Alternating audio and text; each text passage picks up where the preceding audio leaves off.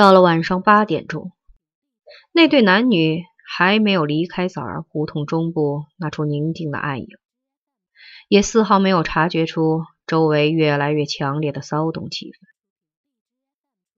胡同口聚集了一小群女人，有戴着袖章、神情庄重、一本正经的街道治保积极分子，也有抱着孩子、浑身散发着骚尿味的家庭妇女。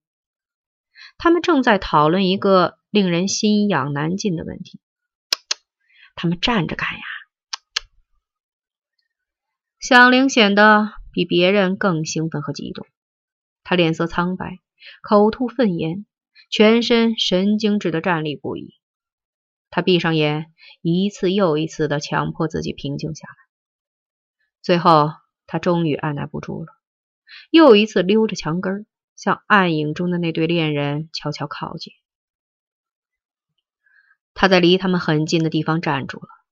他什么也看不清，又似乎看见了一切。所有应该有的动作和声响，都是他熟知而又感到神秘的。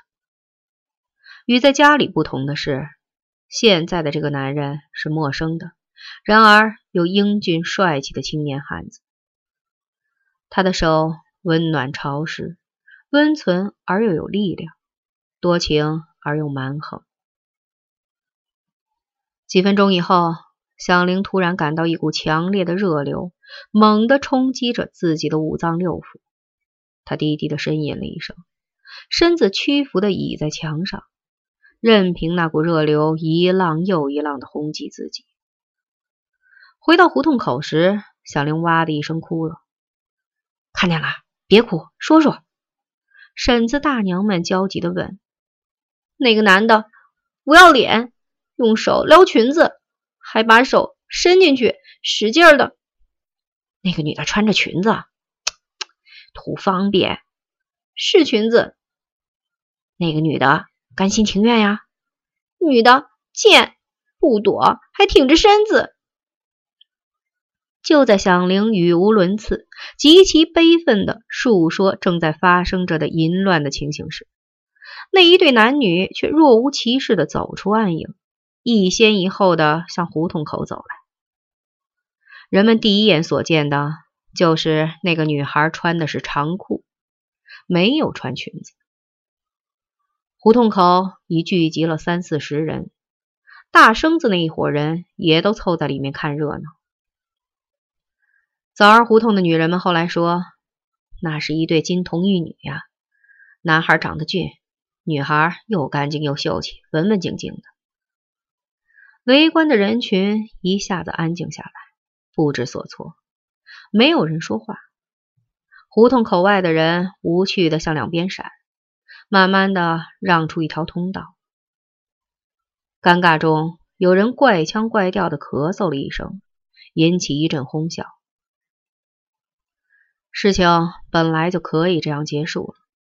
忽然有人喊了一嗓子：“嘿，裙子呢？”又是一阵哄笑。大生子那帮坏小子开始起哄，捏着嗓子嗷嗷的怪叫，叫声流气、粗俗、奸邪，有节奏的在人群中一阵阵炸响。这时，响铃妈气急败坏的从人群中冲了出来，她跺着脚站在路中间。拦住那一对金童玉女，横眉立目的吼道：“不行，你们不能走，得给我说清楚。为什么不能走？我们又没犯法。”女孩显得很镇静，她推了推自己的同伴，小声说：“别管他，咱们走。”没犯法！响铃妈拼着全身的力气泼叫：“你敢说你没有犯法？”她突然疯了似的扑向那个姑娘。一只手挥舞着去抓他的头发，另一只手出其不意的伸向了他的裆部，隔着裤子狠狠的抓了一把。随即，他把手高高的举在头顶上，亢奋的尖叫：“湿的！你们都看见了，是湿的呀！”刚开始，人们对这个重要举证似乎无动于衷，浑然不解。人群出奇的安静，不发出一点声响。但是紧接着，在枣儿胡同口外，在瞬间发生了邪恶的骚乱。第一个冲上去的是响铃，他扑向那个惊慌失措的英俊帅气的男孩，只一把就捏住了他的睾丸。男孩惨叫一声，仰头摔倒在地上。大生子一伙人随即扑了上去，路灯恰到好处的被一块砖头击灭了，陋巷内外陷入了恐怖的黑暗中。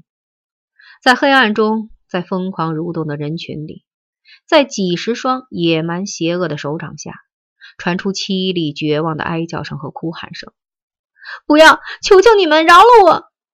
姑娘的哀求的惨叫像刀子似的。刺向高高的苍穹。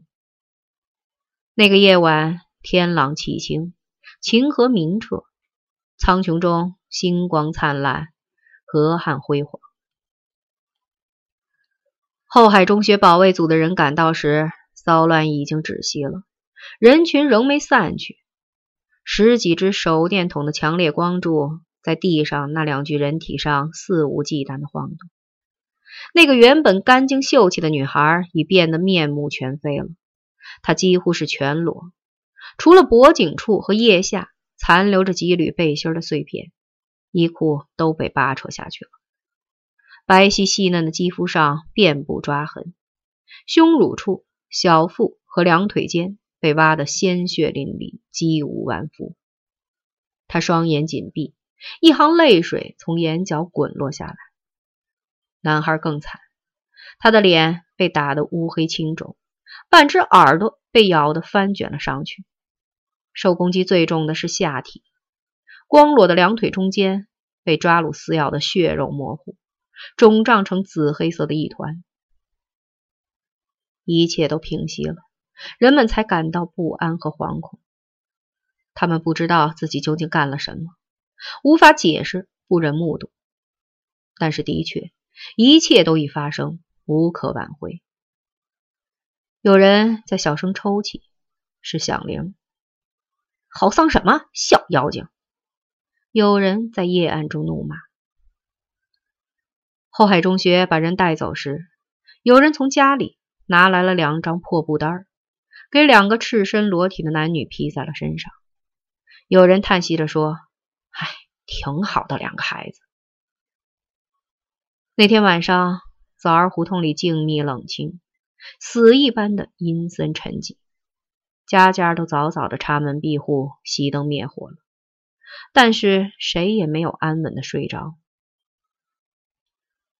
更深以后，先是不知从谁家传出一阵婴儿嘹亮的啼哭声，哭声过后，夜空中隐隐传来一声低语的嘶吼。家里有大姑娘的，都给我交出来！从那一夜起，枣儿胡同再也没有了安宁。